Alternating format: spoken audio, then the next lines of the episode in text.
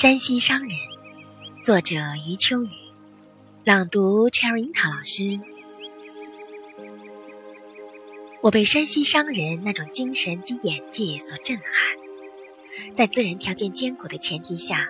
他们没有自怨自哀，没有你争我夺，没有把有限的精力花费在自己脚下那片贫瘠的土地上，